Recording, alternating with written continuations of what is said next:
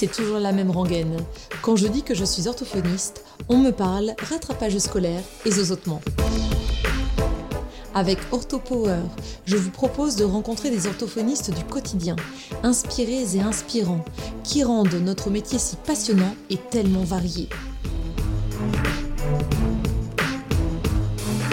Je suis Lucie Cambré, orthophoniste et cofondatrice de SoSpeech, des orthos qui se forment autrement. Aujourd'hui, dans OrthoPower, nous parlons de sémiophonie avec Emmanuel. Cette méthode, créée dans les années 70, s'adresse aux patients ayant des difficultés de langage oral et ou de langage écrit, avec une composante essentiellement phonologique. On parlera études scientifiques en cours, installation, applications concrètes à l'aide de logiciels et de protocoles, et rythme de séance. Eh bien, bonjour Emmanuel. Ben, bonjour Lucie. Je suis ravie euh, de t'accueillir sur le podcast OrthoPower. C'est vrai que ça fait quelques euh, mois euh, qu'on se court l'une après l'autre pour essayer de se trouver un, créneau pour, pour consacrer un épisode entier à l'une de tes spécificités, l'un de tes domaines de prédilection qui est la sémiophonie. C'est tout à fait ça. En tout cas, merci de l'invitation. Et effectivement, on s'est bien couru derrière pendant longtemps. Des années euh, Franchement, je dirais oui, un, peu plus qu'un an, sans Oui, c'est sûr.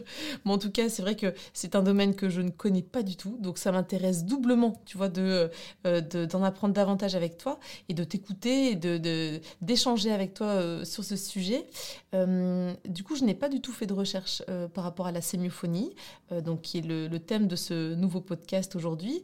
je, je m'attends à ce que tu nous dises un peu ce que c'est pour le, la novice ou le novice ou, les, novices, euh, euh, les auditeurs novices qui connaîtraient pas du tout cette, cette approche et cette, cette méthode, si on parle de méthode, en tout cas, euh, je te laisse aussi bien sûr te présenter pour les auditeurs, Emmanuel, et puis nous dire ce que c'est que cette sémiophonie. J'en ai bien sûr entendu déjà parler, ayant effectué mes études en, Belgique, c'est c'est pas non plus étranger pour moi, mais je n'ai je n'ai jamais creusé le, sujet. Donc, je te laisse la parole, Emmanuel. Je parle toujours trop. Merci beaucoup.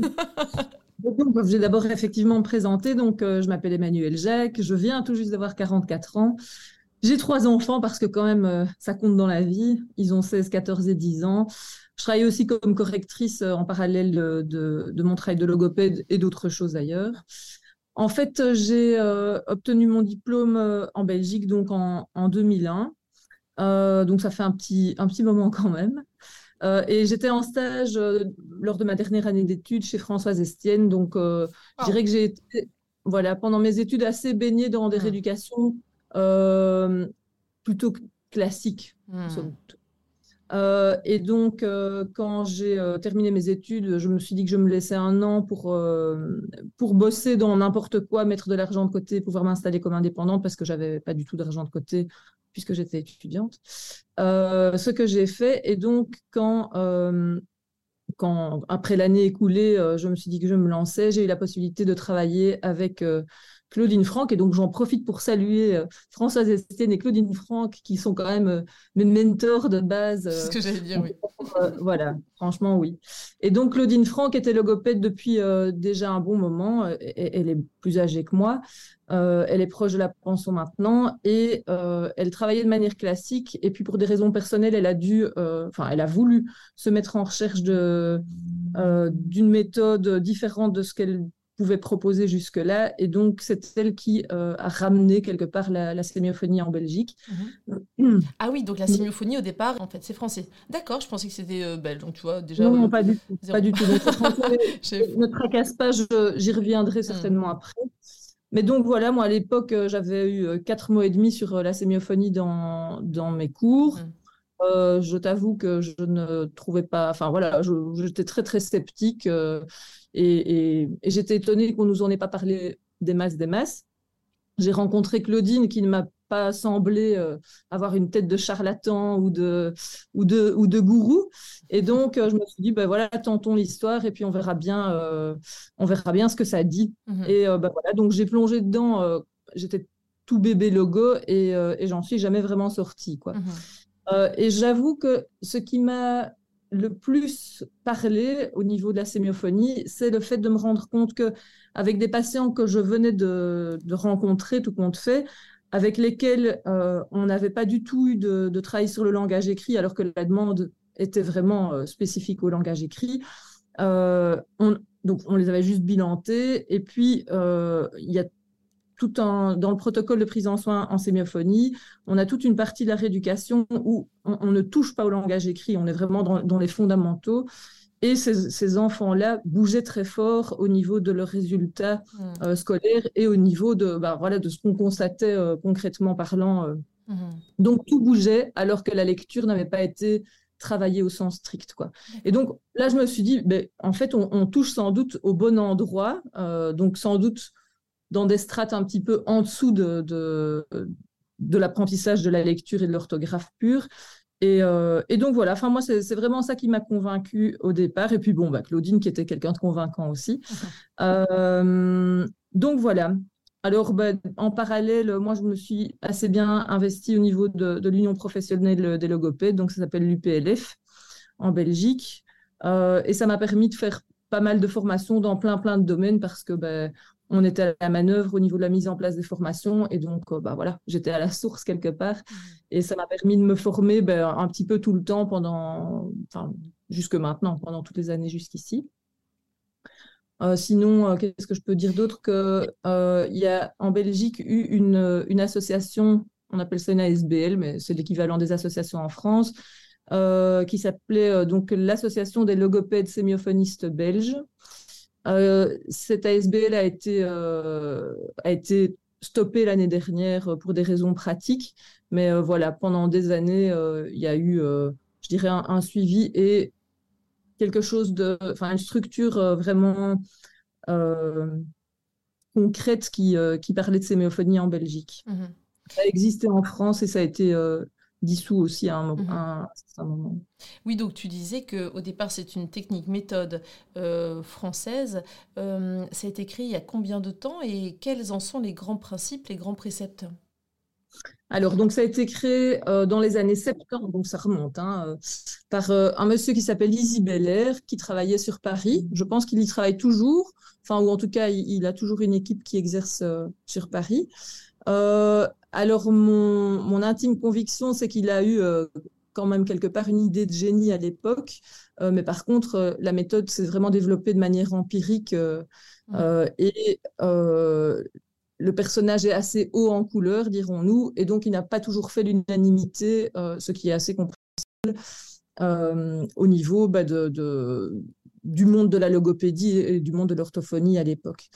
Et donc, ben voilà, la, méthode a été utilisé au départ en France, euh, mais un petit peu en essaimant euh, de, en toile d'araignée, quoi. Donc, mhm. euh, sur Paris au départ, et puis par de plus en plus de monde. Elle s'adressait au départ, enfin, selon les préceptes de Bel Air à l'origine, aux, patients qui, qui présentaient pardon, des, des, difficultés au niveau du langage écrit. Mhm. Mais en fait, on s'est aperçu que les, les, patients qui avaient des troubles du langage oral avec des composantes phonologiques et du langage écrit mhm. avec des composantes phonologiques, mais on va dire c'est quand même l'énorme majorité de nos patients. Enfin, je ne sais pas en mhm. termes de pourcentage ce que ça représente, mais euh, je pense qu'on dépasse les 90% euh, assez aisément. Euh, et donc, bah, à l'heure actuelle, on peut dire que la sémiophonie s'adresse aux patients qui, qui présentent des difficultés de langage oral ou de langage j'écris mhm. avec une composante phonologique, c'est-à-dire beaucoup de monde. Mhm. Euh, ce qui est assez intéressant, c'est la pérennité des résultats et euh, le fait qu'on ne se retrouve pas avec des patients pour lesquels euh, les parents disent Ah ben mon Dieu, on voit bien qu'il ne vient plus chez vous. Hein, mhm. parce que ça arrive quand même fréquemment que, en tout cas en classique, quand, quand le quand l'enfant ou l'ado ne vient plus en rééducation, que les résultats se cassent un peu la figure. Donc voilà, la pérennité des résultats, pour moi, c'est quelque chose qui est vraiment hyper, hyper important. Euh, et alors, euh, j'ai justement eu Claudine au téléphone qui me dit, ben voilà, elle, elle a beaucoup d'années de recul, ça fait 30 ans qu'elle euh, qu'elle a ramené la sémiophonie en Belgique. Et elle me disait qu'elle avait encore croisé des gens, enfin, devenus adultes mmh maintenant, qu'elle a en rééducation et qui lui disaient que, que, franchement, ça avait été une vraie révolution. Quoi. Alors ici, soyons bien d'accord, mon objectif n'est pas de jouer à Jésus et hmm. de répandre la bonne parole en disant Sinon, que ça ne passerait euh, pas non plus. Euh, si on disait que c'était la méthode miracle, ça serait, euh, on pourrait être suspicieux et se dire qu'il y, a un loup. Enfin, on n'arrive pas forcément à, convaincre comme, comme ça, en effet. Mais alors, moi, je dirais que il y a quelque chose d'un petit peu étonnant. Il y a toujours eu des, levées de boucliers euh, anti-sémio, etc. Mm. À titre personnel, enfin, je suis formatrice en sémiophonie depuis quelques années aussi. Euh, je trouve que les personnes qui crient haut et fort, en général, sont assez peu documentées. Donc, ça a tendance à m'énerver un peu. Mm, et donc, je n'ai même pas envie de rentrer dans le débat parce mm. que parler euh, avec quelqu'un qui, qui, ne sait pas de quoi on parle, en fait, ça sert pour moi à pas grand-chose. Euh, par contre, j'ai aucun souci à, pouvoir débattre avec euh, des gens qui, qui, se penchent sur la question pour du vrai. Tout à fait. Et, euh, du coup, il y a donc ça arrive, c'est arrivé. Tu disais qu'il y ait des critiques concernant cette, cette méthode.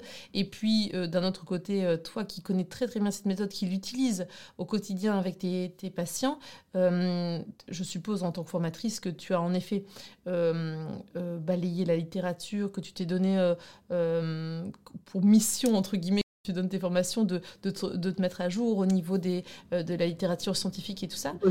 Oui, voilà, c'est ça. Et donc, est-ce qu'il y a des, euh, des, choses que tu nous peux nous partager par rapport à ça? Est-ce que euh, l'efficacité de ce, cette méthode a été prouvé, entre guillemets, c'est ce qui rassure en général par rapport à une méthode ou est-ce que c'est vraiment de l'empirique et que euh, après euh, euh, tant d'années, tant de séances, les patients observent un, mieux, les, orthophonistes logopèdes également? Est-ce que c'est est-ce qu'on peut avoir des, des, des sources probantes par rapport à l'efficacité de cette méthode?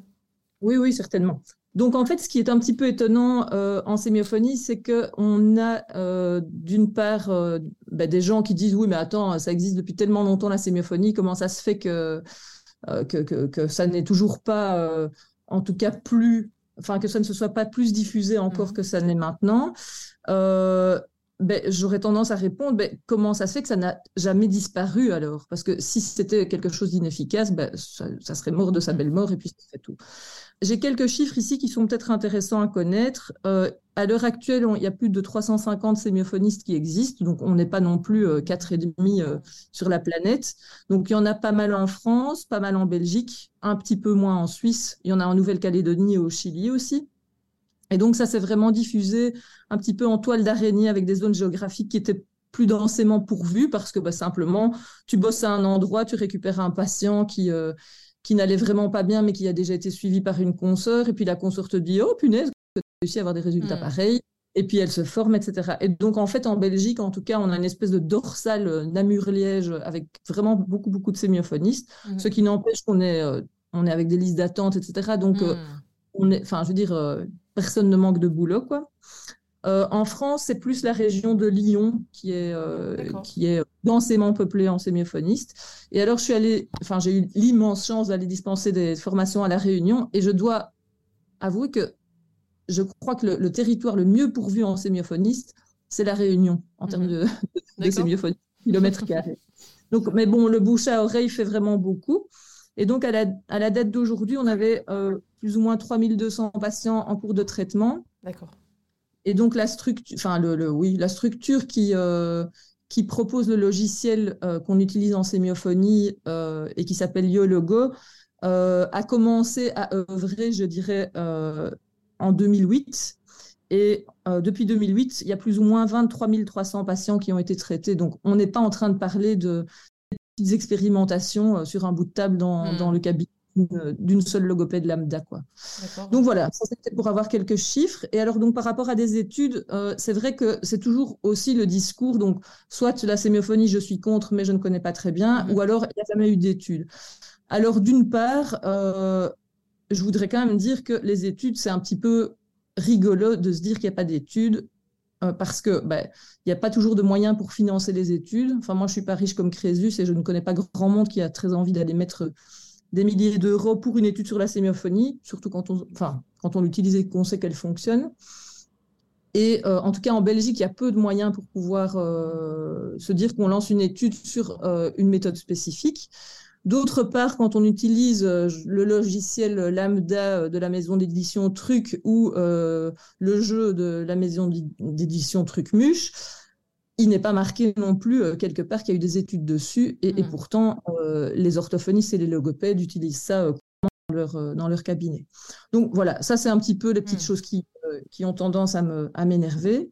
Maintenant, euh, là, c'est vraiment une méthode. C'est pas juste un jeu. Enfin, c'est une application. C'est pas juste une application, un outil en fait de rééducation. Tous les jeux, en mhm. effet, n'ont pas montré leur efficacité et ça serait impossible à faire dans tous les jeux qui ont été édités et tout ça. Là, c'est vraiment une méthode et, et, du coup, ma question, tu vois, alors alors pour le coup, moi, je suis hyper neutre parce que je je ne connais pas, donc je n'ai pas d'avis, tu vois. Et je voulais juste voir si si tu tu avais connaissance de d'études qui existaient, qui pouvaient montrer, parce que c'est vrai que j'avais déjà lu des critiques euh, concernant cette, méthode, comme toute méthode euh, qui, euh, qui est utilisée au quotidien, parce que je j'ai tendance à, observer comme plein d'orthos, comme plein de logos que telle ou telle chose fonctionne et à vouloir euh, réitérer euh, à chaque fois une. Alors bien sûr, c'est dans, le, petit, euh, comment dire, dans l'intimité de mon cabinet, mais quand une méthode fonctionne, on a envie de, la réutiliser. Et au départ, ça commence par de l'empirique et par de la clinique avant que ça démontrer scientifiquement, que l'efficacité et le bienfait soient démontrés euh, scientifiquement. Donc euh, souvent, ça passe par la clinique avant qu'on puisse euh, valider scientifiquement. Donc c'est tout à fait jouable que ça se fasse dans ce sens-là, en fait. Hein. Je pense que c'est ce qui se passe dans la plupart des études scientifiques. On observe et après, on veut montrer l'efficacité en l'approuvant, en fait. Hein. Mais voilà, c'est ce qui se passe plus ou moins tout le temps. Maintenant, il y a une étude comparative de Messerschmitt qui a été faite en 1993 à l'hôpital Trousseau, qui parlait de sémiophonie et de l'efficacité de la sémiophonie. Euh, il y a eu une autre étude comparative de Lloyd et Nicholson euh, à l'université de Manchester en 2003. Euh, le Normand et son équipe en 2007 a fait une étude comparée aussi. Donc, je veux dire, des, bases rigoureuses au niveau scientifique, il y, y, a eu des choses qui ont été hmm. étudiées. Et alors là, j'en profite pour faire pas un coup de pub parce que c'est pas vraiment de la publicité, mais il y a une étude toute fraîche qui est en cours, donc elle va se dérouler sur 2023 jusque 2025. Ça s'appelle RN10 et en fait, c'est une stimulation auditive rythmique peut-elle améliorer les performances en lecture des lecteurs dyslexiques. Mhm. Donc la sémophonie va être utilisée dans le cadre de cette étude-là. Et en fait, c'est une étude qui est menée par l'Institut de l'audition, euh, qui est un centre de recherche fondamentale et translationnelle en neurosciences et vraiment tout à fait dédié à l'audition. Euh, cette étude sera financée par la Fondation pour l'audition, donc enfin quelqu'un qui a des sous à mettre pour, pour pouvoir euh, aller gratter tout ça. Et donc, en fait, à la manœuvre, on a Annelise Giraud qui est responsable de la structure et qui travaille dans le, dans le département de codage neural et d'ingénierie des fonctions de parole, mmh et Sophie Bouton qui est chercheuse dans, dans ce même département. Et donc, euh, bah voilà, c'est une étude qui va être faite euh, sur des enfants de 7 à 9 ans avec un diagnostic de TSLE. Euh, il y aura 22 semaines de suivi de ces enfants-là. Et donc, le petit coup de pub, c'est en fait simplement un appel au logo et aux orthos, avec ou sans connaissance de la sémiophonie d'ailleurs, parce que voilà, enfin, si ces personnes-là veulent participer à l'étude, libre à elles, et, tout est hyper carré, hyper cadré aussi. Hmm. Euh, ça peut être super intéressant, je dirais, à titre personnel pour, euh, Tout à fait. Il faut juste avoir des patients qui sont concernés par cette problématique, en fait. Voilà, on trouve toutes les informations. Euh, je, peux te donner aussi évidemment les références. Oui, avec plaisir. mais c'est des 7-9 ans en tout cas. D'accord, ok avec des essais diagnostiqués. Ok. Et concrètement, en fait, quand on parle cette fois-ci maintenant plus de, cette étude en cours, mais de sémiophonie, comment ça se passe pour euh, l'installation Pour ça consiste en quoi? Tu parlais de, euh, de, de son, de rythme. Euh, est-ce qu'il y a euh, un logiciel euh, à se procurer en tant que logo, en tant qu'ortho. Est-ce que les parents ont accès à ce logiciel? Est-ce que tu peux nous en dire davantage sur cette application pratique au quotidien avec tes patients? Bien sûr. Donc, euh, alors concrètement, au départ, comme je te disais, la sémiophonie était plus dédiée aux, enfants lecteurs, enfin pas, pas bons lecteurs du coup, mais en âge de lecture en tout cas. Euh, et puis on s'est rendu compte que euh, les, plus jeunes pouvaient vraiment bénéficier des effets de la. Euh, en ce compris les patients qui présentent des, troubles du langage massif, donc les TDL. Alors, je m'excuse au niveau terminologique, je risque d'utiliser les anciennes appellations, pas parce que je suis vétuste, enfin j'espère, mais parce qu'en en fait en Belgique la nomenclature utilise toujours ces termes-là. Mmh, et donc, bien de préciser, bah, tout à fait. Euh, je, risque de les utiliser puisque pour mes patients, c'est ce diagnostic-là mhm. qui, a été posé euh, à l'époque et qui est toujours euh, d'actualité au niveau nomenclature. Donc, comment est-ce que ça se passe concrètement? Ben, ici, je dois bien avouer que comme ça fait très longtemps que je travaille en sémiophonie, les patients arrivent avec parfois des demandes très précises. Le neuropédiatre les renvoie pour de la sémiophonie chez moi. Et, donc, quelque part, il y a une, espèce de drainage de, des, patients qui m'arrivent, ou alors c'est l'instit qui dit Ah, c'est un bon, un bon candidat pour de la sémiophonie, il faudrait aller voir Emmanuel Jacques. Et voilà, les parents prennent contact. Donc, j'ai une espèce de, oui, de, qui fait que chez moi arrivent des, patients qui sont des bons candidats à la. Hmm. Euh, donc, j'ai globalement soit des très très petits, donc euh, euh, ici, je, je, pense à un patient qui s'appelle Augustin. il vient de commencer chez moi en janvier. Il, a, il avait trois ans quand il a commencé. Il vient tout juste d'avoir quatre ans. ben voilà, enfin, pas de langage ou quasi pas de langage, en tout cas incompréhensible, alors que bon, bah, la famille est stimulante, euh, euh, le, gamin est malin comme un singe. Euh, enfin voilà, toutes les conditions sont réunies pour que ça se passe bien et pourtant, voilà, il n'y a pas de langage au niveau expressif ou, quasiment pas. Par contre, au niveau compréhensif, ça se passe globalement bien. Donc bah voilà, je fais mon entretien d'anamnèse, je reçois les parents et je fais mon bilan évidemment. Et si je me rends compte que effectivement, c'est un bon candidat pour la sémio, j'entame. Alors, la sémiophonie, ça se passe comment? L'enfant a un casque sur la tête. On utilise effectivement un logiciel euh, qui est euh, commercialisé par Yologo. Mhm. Euh, je peux vous donner les, références, évidemment. et c'est un, logiciel de, enfin, voilà, qui, qui, va proposer des protocoles pour différents types de patients. Et ben, simplement, on va proposer aux patients des petites activités, on va dire cerveau droit, euh, qui, euh, qui enfin, voilà, des, des, coloriages, des bricolages, des, puzzles, enfin un tas de petits jeux, du, jeu symbolique, etc. Et pendant ce temps-là, il est, il est encasqué mhm. et il va subir de la sémiophonie, mais ça va. Jusqu'ici, ils vont vivants. Donc, euh, c'est une bonne chose. Euh, alors, ben, la sémiophonie, c'est une espèce au départ de cuit-cuit euh, qui, qui, a dans les oreilles. Donc, c'est le son prosodique ou son paramétrique.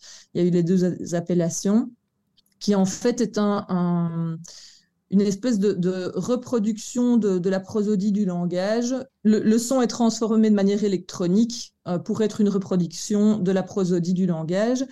Et euh, bon, je ne vais pas détailler euh, le, contenu de nos protocoles, mais dans un premier temps, le patient va être très passif, donc on va vraiment le soumettre à la, stimulation euh, et ne rien lui demander en parallèle. Et puis alors, on va le rendre de plus en plus actif. Et donc, si je reprends mon petit Augustin tout minuscule là, eh bien, Augustin, au départ, bah, vivait la sémiophonie, mais sans devoir faire quoi, quoi que ce soit. Et maintenant, il commence à répéter des choses. Alors évidemment, on se doute que s'il il présente un TDL, eh bien, euh, ce ne soit pas euh, fort efficace dans sa répétition. Mais donc, il fait comme il peut. Et donc, en fait, tous ces patients, y compris les plus grands, vont euh, être de plus en plus actifs dans, dans cette rééducation-là. On va leur demander de répéter des mots, puis des doubles mots, puis on arrivera à de la répétition d'histoire, etc en, fonction de chacun. Hmm. Euh, un tout petit comme Augustin, il y a une question d'âge, il y a une question de, d'ampleur des difficultés, évidemment. On ne saura pas lui demander tout de suite de répéter des histoires, ce serait juste impossible. Donc, on va vraiment euh, faire évoluer nos protocoles en fonction de chaque patient parce que ben, on n'a pas deux profils identiques, évidemment. Et du coup, par exemple, Augustin, euh, tu le vois combien de fois par semaine Est-ce que ce casque, tu le gardes parce que c'est ton outil de travail? Est-ce que les parents euh, t'ont demandé s'ils pouvaient se le procurer ou ça reste vraiment de la rééducation? Il n'y a pas forcément de transfert au quotidien? Alors, ça reste de la rééducation, ça c'est sûr et certain. Il n'y a pas de transfert au quotidien. Je n'ai jamais eu des personnes qui m'ont demandé à, pouvoir euh, faire ça à la maison. Et je hmm. pense que de toute façon, ce serait assez périlleux et, Enfin voilà, mm. on, ne s'improvise pas logopède comme on ne s'improvise pas kiné ou quoi. Mm. Euh, mais par contre, Yologo est en train de plancher sur euh, les télésoins en fait pour qu'on puisse euh, faire de la rééducation à domicile. Alors je pense qu'en Belgique ça se justifie un petit peu moins étant donné la, géographie belge qui fait qu'on est un peu près de tout tout le temps. Maintenant, je crois qu'en France, ça peut peut-être euh, être vraiment hyper intéressant. Mais par contre, ce qui existe déjà avec Yologo, c'est euh, des possibilités d'exercice de, de, renforcement à domicile et ça permet une continuité de la rééducation à la maison. Donc, on, pourrait très bien Oui, c'est ça auquel je pensais en fait. Mm. Voilà. Donc des prises en soins qui, qui, enfin, qui puissent être euh, poursuivies à la maison. Maintenant, très clairement, euh, enfin, il y a eu l'engouement des télésoins euh, avec, avec la période Covid. Moi, je n'ai jamais été super favorable parce que je trouve que les gens sont pas toujours très bien équipés pas toujours très compétents, simplement, par, même s'ils sont équipés, ils ne sont pas toujours très compétents pour pouvoir utiliser le matériel convenablement, ou alors il y a beaucoup de distracteurs. Enfin, voilà, je pense que les conditions pour mmh, qu'elles soient optimales voilà, ne sont pas, pas toujours réunies. Et puis en Belgique, on est limité avec un nombre de séances maximales, donc on ne peut pas non plus trop se permettre de faire de l'expérimental euh, en se disant qu'on n'est pas rentable, entre guillemets, au niveau mmh. du, du temps de, de, prise en soin. Quoi. Et donc, euh, je t'ai posé plusieurs questions en une. Pardonne-moi, Emmanuel. Euh, tout à l'heure, je te demandais si tu voyais une fois ou plus euh, Augustin dans la semaine ou si c'est juste une séance. Je le vois deux fois. Maintenant, l'idéal dans, dans, un premier, dans un premier temps, c'est d'avoir quelque chose d'intensif. Donc, hmm. si on sait faire quatre demi-heures par semaine, ça, c'est le, le top du top. Maintenant, très clairement, dans les agendas, c'est pas toujours évident.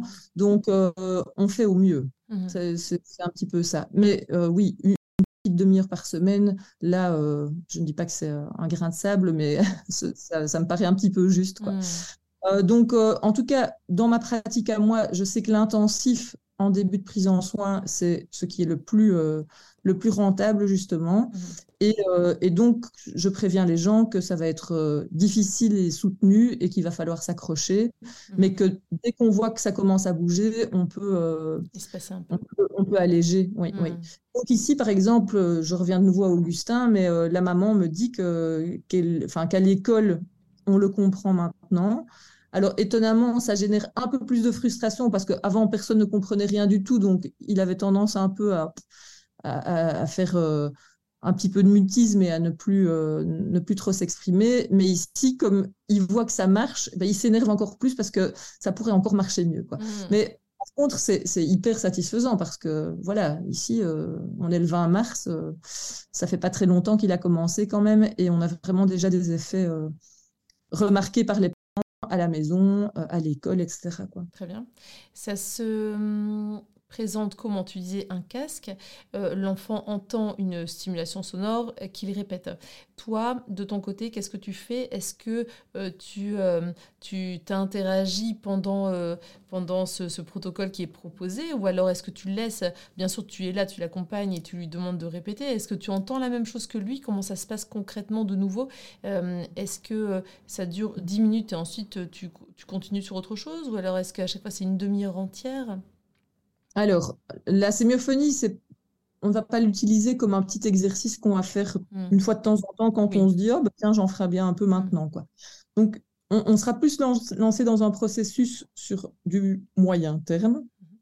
et euh, donc on, va se retrouver euh, à proposer ça à l'enfant. Alors il faut toujours évidemment adapter en fonction bah, du patient qu'on a là. Quand on a un ado ou un tout petit, on va pas proposer les mêmes choses, on va être plus présent ou un enfant qui a un, je recommence. Si on se retrouve avec un enfant qui se sent un peu insécurisé parce que justement euh, il a besoin de la présence de l'adulte plus qu'un autre, ben, on va adapter notre manière de fonctionner. Mmh.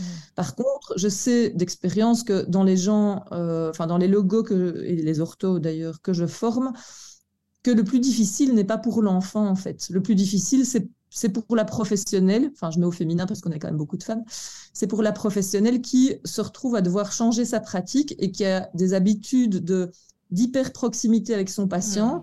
Alors, ne pas travailler, je veux dire, à côté de son patient, ça ne veut pas dire qu'on ne travaille pas avec notre patient. on, travaille juste très différemment et on travaille vraiment dans une grosse recherche d'autonomie alors, c'est ce que chacun cherche, hein, normalement, l'autonomie de son patient, mais quand même ici, on, pousse sans doute le bouchon un peu plus loin que, ce qu'on a tendance à faire en, rééducation classique. Et donc, l'insécurité, elle est vécue plus par la professionnelle que par, euh, par l'enfant. C'est déjà un peu rassurant. Et je n'ai jamais de petit, donc je reprends mon Augustin, il est minuscule cet enfant, hein. il est tout petit et il gère le truc sans aucun souci. J'ai vraiment jamais eu de souci avec, euh, avec des enfants, même très jeunes. Mais évidemment, je reste présente, je, je suis là pour, euh, pour superviser, etc., pour, euh, pour retravailler le protocole, pour euh, adapter, évidemment, parce que, comme je te disais tout à l'heure, le protocole ne sera jamais identique puisqu'on va le modifier en, fonction du patient et de l'évolution de ce patient-là, exactement. C'est toi qui sélectionnes alors les mots qui vont être dits et ça, ou alors c'est à chaque fois... non? Donc, il y a des choses qui sont vraiment préenregistrées, mais par contre, il y a différents niveaux de difficulté. Il y a, enfin, il y a, une, il y a vraiment une chronologie au niveau de, la quantité de choses à répéter, etc. Mais aussi au niveau de la difficulté. On ne va pas euh, utiliser des termes abracadabrants avec des, des, tout petits minuscules. Quoi. Donc, euh, donc là, il y a vraiment des choses qui sont proposées et qui sont adaptées et adaptables. Déjà, il y a, il y a deux phases. On a toujours une phase de, qui sera plus active, une mhm. fois avancer dans la rééducation, mais on a des phases qui restent tout à fait passives aussi. Donc, je dirais que le travail continue de se faire même si l'enfant n'est pas euh, dans un investissement euh, palpable. Quoi. Hmm. Euh, donc, c'est intéressant parce que la, rééducation se fait avec lui, forcément, mais sans nécessairement qu'il ait besoin de, de s'investir à temps plein, je hmm. dirais. Et donc, quelque part, quand on a des gamins qui euh, débarquent et qui sont complètement claqués après les après l'école ou pendant même pendant pendant la journée, peu importe, mais ils sont soumis quand même à, à, des demandes euh, intenses. Enfin, je veux dire, n'importe l'enfant lambda est déjà soumis à une demande intensive au niveau cognitif toute la journée. Et donc, l'enfant en difficulté, euh, bah, j'imagine la submersion, mmh. c'est un truc de fou, quoi. Donc, ici, quelque part, ça permet de, de détourner euh, l'attention consciente du patient, en tout cas, et euh, de, d'avoir une rééducation qui se fasse bah, dans, dans, des conditions euh, assez soft, en fait. Mm-hmm. et, je vois, moi, mes patients, ils me disent souvent, ouais, c'est cool, je peux jouer, et, et, je vois les choses qui avancent. Bon, alors, ça, c'est pas les tout petits qui me mm. diront ça, mais des patients un peu plus âgés qui ont des attentes par rapport à, à, leur rééducation. Euh, j'ai parfois des, adultes aussi. Euh, et donc, c'est vraiment très chouette de pouvoir mesurer en fait euh, bah, tout ce qui se fait un petit peu sans leur, sans leur conscience absolue de, hmm de l'effort qui, est en train de se produire. Quoi, Ça me fait un peu penser, tu vois, aux façons d'apprendre une langue euh, avec un casque, euh, où il s'agit de, répéter des phrases. Et, euh, hum, c'est fou parce qu'il y a quelques jours, tu vois, je, je une copine ortho m'a prêté un casque qui est censé améliorer l'accent et la prosodie en anglais. Et, hum, et en fait, euh, ça se base vraiment sur, euh, sur, le, sur les, principes d'acoustique et de physique acoustique avec euh, des fréquences qui sont quand même assez particulières. On entend que ça résonne très très fort, mais en même temps, il y a un filtre qui fait que c'est très chantant. Enfin, il y a quelque chose, je vais devoir creuser la question parce que en fait, on a, c'est pas vraiment le message qui est important, le, mot, les mots qui sont dits, mais davantage euh, la prosodie. Alors pour le coup, là, c'est davantage, tu vois, pour euh, travailler l'accent. Euh, ça fait penser aussi parfois au, au casque que l'on voit avec des méthodes d'hypnose, d'apprendre des langues sous hypnose, parce que finalement, comme tu disais très bien, le, patient ici n'a pas forcément besoin d'être hyper concentré sur ce qu'il entend et sur ce qu'il dit. En fait, c'est une sorte de bain de phonologie hyper adapté à lui, en fait en gros. Oui, c'est vraiment ça. Et j'en profite pour glisser que euh, Yologo, en fait, euh, la structure se trouve à Toulouse mhm. et hum, dans le cadre euh, de leurs activités là-bas, ils utilisent aussi la, sémiophonie, en tout cas des protocoles ultra spécifiques, évidemment, qui sont fort différents de ceux qui sont utilisés par les logos et les orthosémiophonistes. Mais ils utilisent ce protocole spécifique en FLE, donc en français langue étrangère. Mhm. Euh, dans des structures d'insertion pour fournir de l'aide aux personnes qui apprennent le français. Donc, et euh, c'est à l'intention des personnes qui doivent passer l'examen DELF, que je ne connais pas bien, mais euh, donc qui, est un examen qui permet de d'avoir une espèce de certification de, de, maîtrise de la langue française. Mm. Quoi. Donc, on se doute qu'il y a des répercussions et on voudrait que ce soit que ça puisse être creusé euh, mieux et plus loin. Et j'espère vraiment que la fameuse étude dont je te parlais tout à l'heure mm. va pouvoir euh, nous, nous, éclairer là-dessus. Euh, il y a aussi, enfin là je, je, glisse ça, mais il y a tout ce qui concerne les oscillations cérébrales. J'espère que ça fera peut-être l'objet d'un futur podcast chez toi.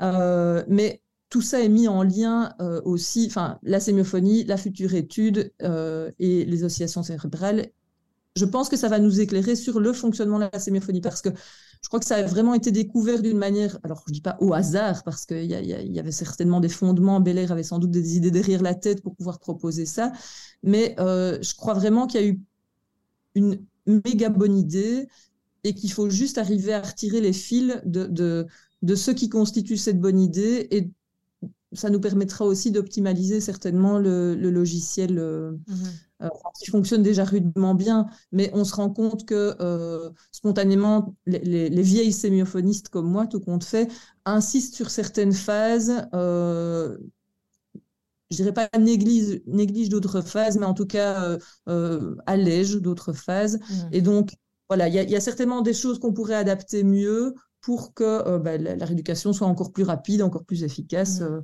et peut-être permettre des, entraînements euh, intermédiaires à la maison, histoire d'aller encore plus vite et que le patient se retrouve à flot euh, hmm.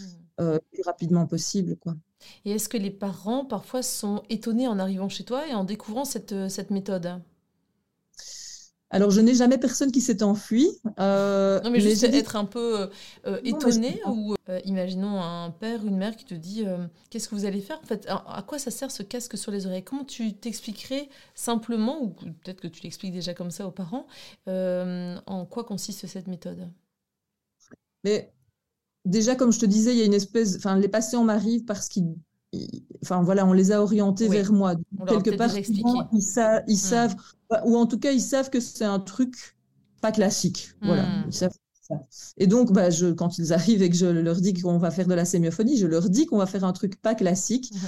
Je leur explique en fait que euh, c'est un peu comme si on avait le langage qui se construisait par strates successives euh, et que euh, on, a parfois des comment dire, des, fissures dans notre building d'apprentissage, de, si on veut. Mhm. Et les fissures sont au-dessus, mais tout compte fait, elles sont parfois dues à des, à des mauvaises structures de base et donc euh, à, des fondements qui seraient, euh, enfin des fondations qui seraient euh, un petit peu fragiles ou mal construites ou, mhm. ou, absentes parfois.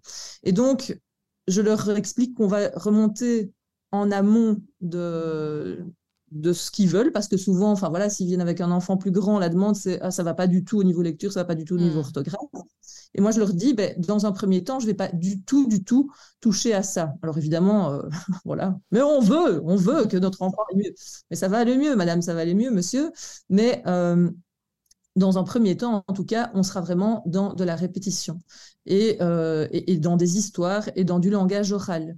Hmm. Mais si votre enfant ne, ne solidifie pas euh, ses bases en langage oral, son langage écrit ne peut que se construire de manière fragile aussi. Quoi. Mmh. Donc, voilà, une fois que les parents ont ça comme explication, oui, je leur, souvent je leur fais écouter pour, euh, pour qu'ils puissent euh, bah, simplement se rendre compte de, de, ce que leur enfant va vivre. Je, je, reste disponible pour les informations, mais je ne leur fais pas non plus un, descriptif. Oui, tout à fait. Mmh. Sauf s'ils le demandent, en fait, parce qu'ils ne sont pas tous demandeurs non plus de. Mmh, c'est vrai, tout à fait.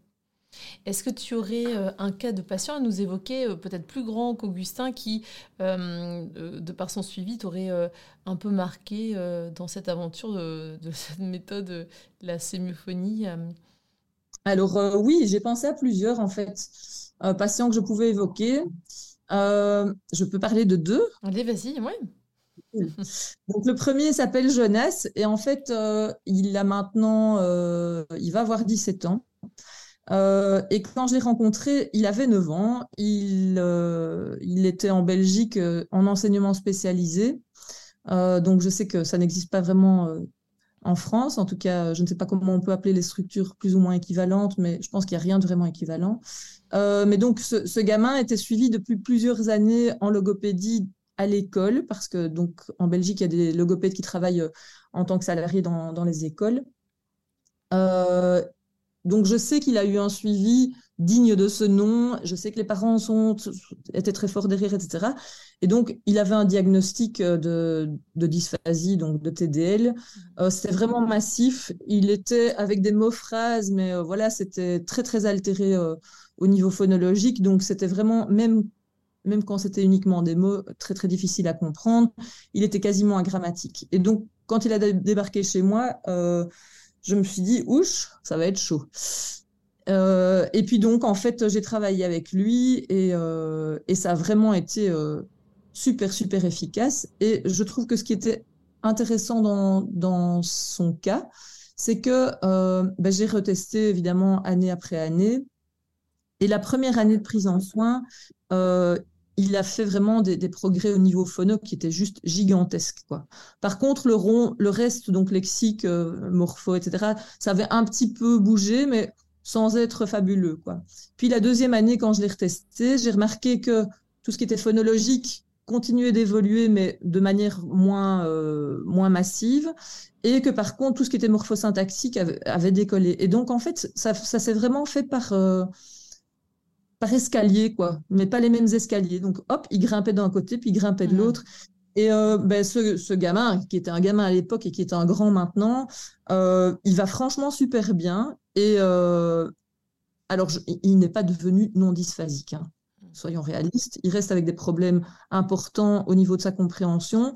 Mais on le croise dans la rue, on discute avec lui, il donne le change. Et, et franchement, voilà, on est, on est avec un, discours, avec une grammaire, avec, euh, avec un niveau lexical qui, qui n'est pas normalisé, mais qui est devenu vraiment correct. Mm-hmm. Donc, euh, donc voilà, c'est vraiment, ça a été une très très jolie prise en charge avec, euh, avec Jonas. Elle a duré quand même un moment. Mm-hmm. Et sinon, je pensais à un autre patient aussi qui était petit quand je l'ai reçu, mais pour lequel j'ai maintenant du recul parce qu'il avait 4 ans quand j'ai commencé. Il s'appelle Edouard et maintenant il a 9 ans. Alors cet enfant-là, donc quand je l'ai rencontré, il était encore tout petit, enfin il était encore en, maternelle. Euh, le langage ne se mettait pas du tout en place non plus. Euh, et alors j'ai noté quelques exemples de ce qu'il disait pour vous donner, enfin pour illustrer euh, le, décalage qu'il y avait gigantesque entre, mm. entre les émissions et les mots attendus. Donc zan, ça voulait dire dentifrice, zé, ça voulait dire nuage, zézé, ça voulait dire lunette, cessé, ça voulait dire fourchette. Su, ça voulait dire voiture. Enfin voilà, on, était parfois vraiment aux antipodes de, même au niveau de, des sons ouverts de ce qui était attendu. Et euh, donc vraiment au départ, je me suis dit, ouch, ça va être vraiment chaud bouillant. Et puis en fait, Edouard, euh, bah, il poursuit son petit bonhomme de chemin. Il est maintenant, euh, enfin, il est scolarisé dans, sa bonne année. Il n'a jamais dû recommencer à l'école. et, alors, il a des difficultés en lecture, mais qui ne sont pas massives. Euh, il, enfin, il évolue super bien, quoi. Et il parle mmh. tout à fait bien maintenant. Donc, lui, au niveau du langage oral, on, ne remarque euh, pas du tout spontanément qu'il y a des difficultés, euh, qu'il a eu des difficultés ou qu'il y en a encore en résiduel, quoi.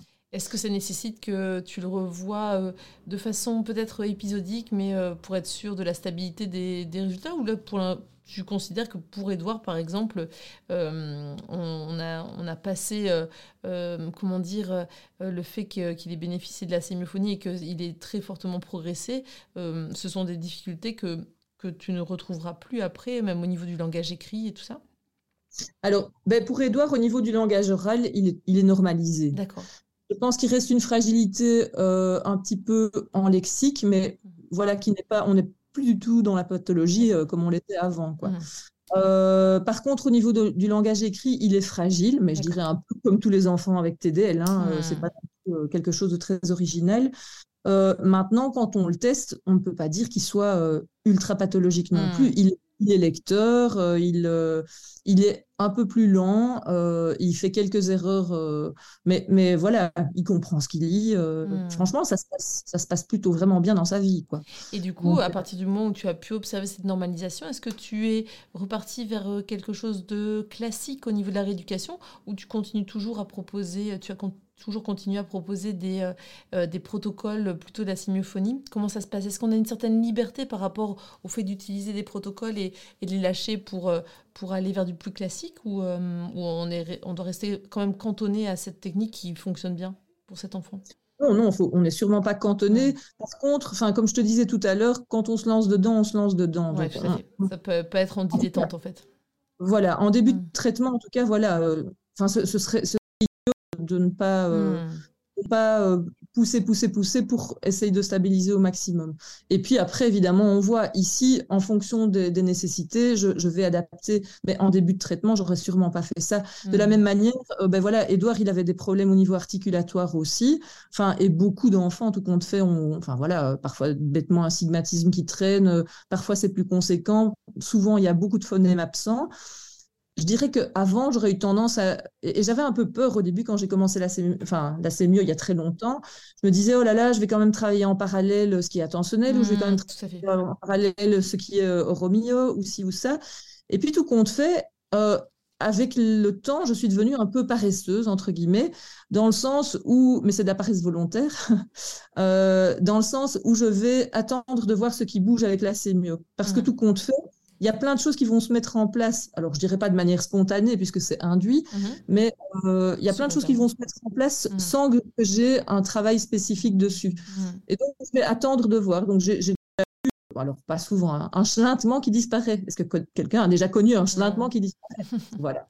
Et ben moi, ça m'est arrivé. Bon, maintenant, j'ai eu aussi deux chlintements qu'il a fallu que je retravaille par la suite. Donc, tout, tout ne se résout pas. De nouveau, c'est pas de la magie mais, euh, euh, on va pouvoir voir ce qui a pu évoluer spontanément, et puis alors on travaillera sur le reste. Donc, avec Edouard, par exemple, oui, je, je, continue de travailler en sémiophonie, mais là, je, je, dirais j'ai dû le corps beaucoup hmm. et je rajoute des autres choses en fonction des besoins spécifiques du moment aussi. Hmm, d'accord, très bien. franchement, un cas n'est pas l'autre. Oui, voilà, c'est euh, ça. Comme dans toute, euh, dans toute méthode de rééducation, on ne va pas utiliser de la même façon euh, telle technique avec tel enfant qu'avec tel autre, même si au départ ils ont la même, les mêmes symptômes ou la même pathologie. chaque patient est unique. Ouais, tout à fait. Bon, bah, ça nous aura permis du coup d'en savoir davantage. Merci Emmanuel sur la sémiophonie.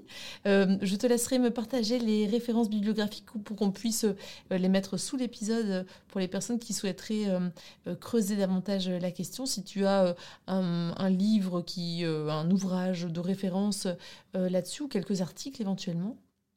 Parfait. Ça marche Et, euh, Merci bien. Et est-ce que pour finir, tu aurais une idée, euh, Emmanuel, de l'orthopower, la, super, euh, le super pouvoir des orthos logos, ce qui nous différencie des autres professionnels de, santé? Eh bien, j'ai réfléchi uh-huh. et je me suis dit que tout compte fait, enfin parce que j'ai aussi un organisme de formation continue en logopédie en Belgique. Et moi, je trouve que le super pouvoir qui est en même temps le super handicap des logopèdes et des orthophonistes, c'est euh, leur capacité de remise en question. Alors pourquoi est-ce que c'est un super pouvoir? Ben Parce que en fait, ça va les inciter à toujours recreuser, à, chercher plus loin, à se remettre en question sur, euh, sur leur pratique. Et en même temps, ça induit quand même un bon petit syndrome de l'imposteur avec euh, ben, une impression d'illégitimité, etc. Et donc ça, il faut pouvoir gérer en parallèle. Mais je pense que comme on, est quand même une profession de femmes, je crois que c'est quand même induit par, euh, par, euh, ce que nous sommes, enfin, avec notre sensibilité, etc.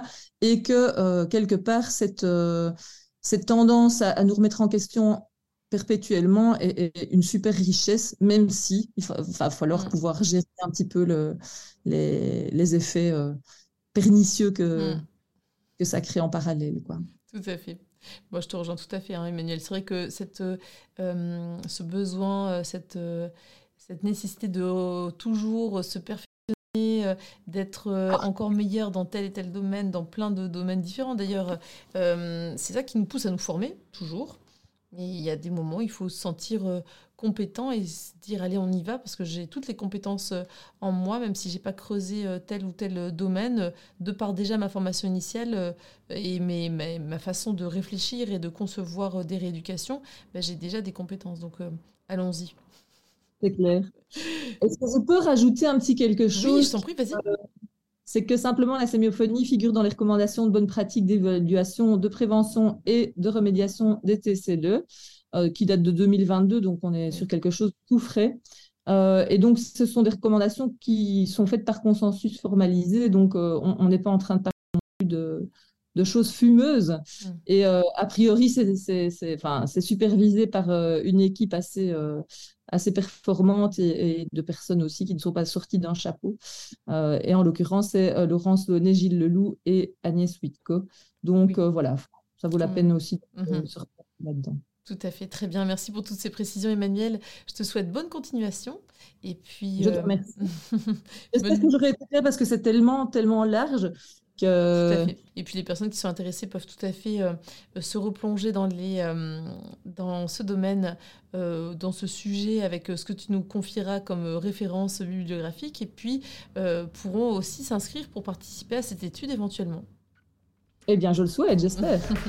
à bientôt, Emmanuel. Au revoir. Merci. Au revoir.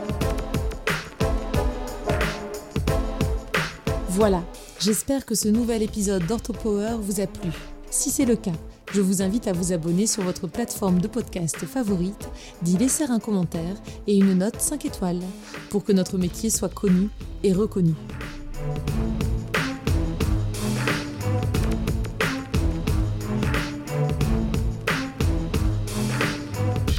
OrthoPower